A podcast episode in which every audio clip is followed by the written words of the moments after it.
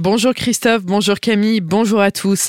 À Kinsheim, l'heure est aux économies d'énergie. L'envolée des prix impose à la commune de prendre des mesures d'économie en termes de chauffage et d'électricité dans les bâtiments communaux, mais aussi de modération de l'éclairage public.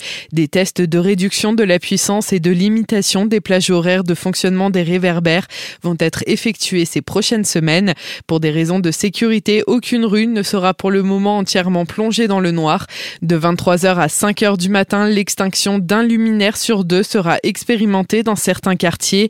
Des réductions de puissance seront aussi mises en place le long des artères équipées d'éclairage OLED. Encore une installation de sapin de Noël hier, c'est sur la place d'armes de Haguenau cette fois que l'arbre haut d'une douzaine de mètres a pris ses quartiers d'hiver. Ce sapin Nordman a une belle histoire, il nous vient tout droit de Lausanne à proximité de Soult-sous-Forêt. C'est une habitante, Marie-Hélène Weiss, qui l'avait planté dans sa cour il y a plus de 40 ans. Sa hauteur menacer les maisons alentours, elle a donc décidé d'en faire don à la ville de Haguenau.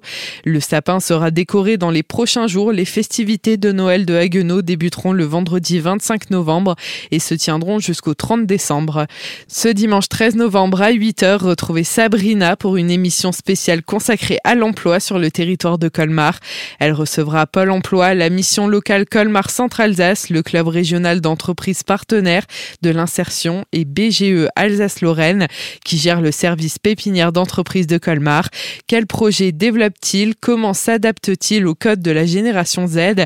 Comment recrute-t-on en 2022 On vous propose d'en écouter un extrait dès maintenant. Le premier Job Tong a eu lieu euh, l'an dernier suite à un projet vraiment euh, mené euh, de A à Z par Pôle emploi et la mission locale. Donc il a eu lieu à la base nautique de Colmar-Houssen. L'an dernier, c'était à peu près 10-15 entreprises qui étaient présentes. Cette année, c'était 25 entreprises et ça permet de sortir du cadre et de favoriser une rencontre euh, jeune employeur dans un contexte euh, idéal, hein, puisque euh, on a eu la chance en plus d'avoir le beau temps au bord de l'eau. Ça fait partie des actions innovantes où on se doit de sortir de nos murs pour correspondre aux attentes des jeunes. Donc je vous donne rendez-vous l'année prochaine pour le troisième Job and Tong, toujours à la base nautique et avec encore plus d'employeurs l'an prochain. Rendez-vous ce dimanche à 8h, une émission que vous pouvez déjà retrouver en podcast sur azur-fm.com dans la rubrique Actualité régionale.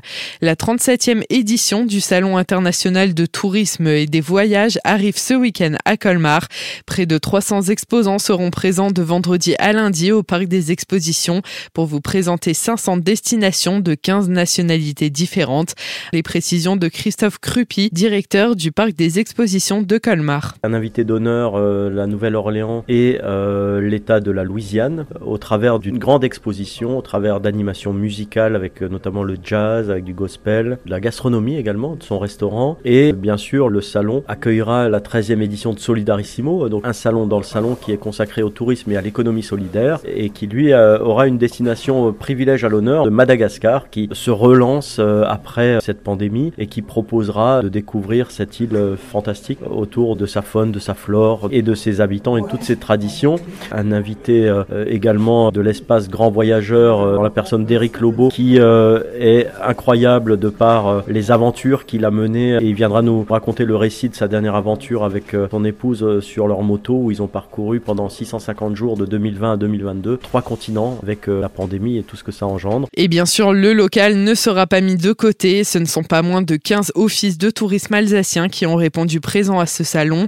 Un espace montagne vous accueillera aussi avec notamment le parc aventure du Schneffenried qui viendra présenter ces différentes animations à destination des adultes et des enfants. Demain, c'est le festival Décodage qui débute, organisé par la Bibliothèque d'Alsace. Il aura pour thème d'exploration l'être humain augmenté, son futur et ses limites. Du 9 au 27 novembre, près d'une quarantaine d'événements seront organisés sur l'ensemble de l'Alsace. Projections, conférences, expositions ou encore débats. Les citoyens alsaciens sont invités à venir discuter autour de la bioéthique, de l'intelligence artificielle, du traitement médiatique des grands enjeux contemporain ou encore de la fabrique du discours scientifique. L'ensemble de la programmation est à retrouver sur le site alsace.eu.